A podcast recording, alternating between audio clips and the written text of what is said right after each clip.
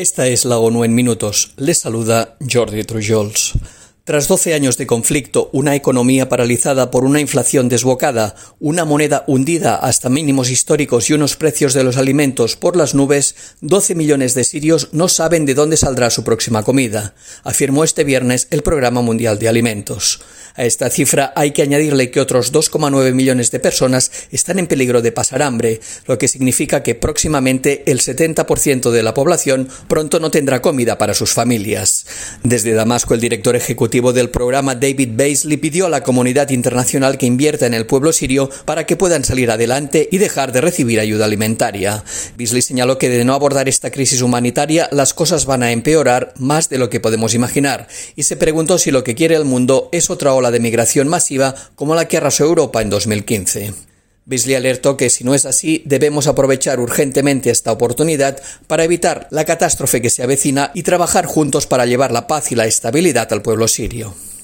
Tras la reciente decisión tomada por la justicia rusa de cerrar una destacada organización de derechos humanos, el Grupo Helsinki de Moscú, un grupo de expertos de la ONU en derechos humanos pidió a las autoridades rusas que acaben con todos los actos de represión, acoso judicial e intimidación contra las organizaciones de la sociedad civil, los defensores de los derechos humanos y los medios de comunicación. Los especialistas consideran que la decisión tomada por un tribunal de la ciudad de Moscú de disolver por la fuerza uno de los grupos de derechos humanos más antiguos y destacados del país constituye el último ejemplo de restricción contra las organizaciones de derechos humanos en Rusia. Por ello afirmaron que las autoridades rusas deben finalizar su campaña para silenciar las voces disidentes e instaron a ese país a dejar de estigmatizar a los miembros de la sociedad civil y a los defensores de los derechos humanos como agentes extranjeros, así como para acabar a su hostigamiento, criminalización y encarcelamiento. Otro grupo de expertos en derechos humanos destacó que el racismo en Gran Bretaña e Irlanda del Norte es estructural, institucional y sistémico, y advirtieron que los afrodescendientes siguen sufriendo discriminación racial y el deterioro de sus derechos fundamentales. Tras una visita al Reino Unido, el grupo de trabajo de expertos de la ONU sobre personas de ascendencia africana se mostraron preocupados por la impunidad y el fracaso en el tratamiento de las disparidades raciales en el sistema de justicia penal y las muertes bajo custodia policial, entre otros delitos. Asimismo, indicaron que las medidas de austeridad aplicadas en el Reino Unido durante la última década agravaron el racismo, la discriminación racial y otras formas de intolerancia que sufren los afrodescendientes, lo que repercute negativamente en sus derechos fundamentales. El grupo de trabajo celebró los esfuerzos para reparar los efectos de la trata y el tráfico de africanos esclavizados y animó a todas las partes interesadas, incluido el gobierno, a redoblar sus esfuerzos para garantizar la rehabilitación, la restauración y la reconciliación del Estado con su pueblo.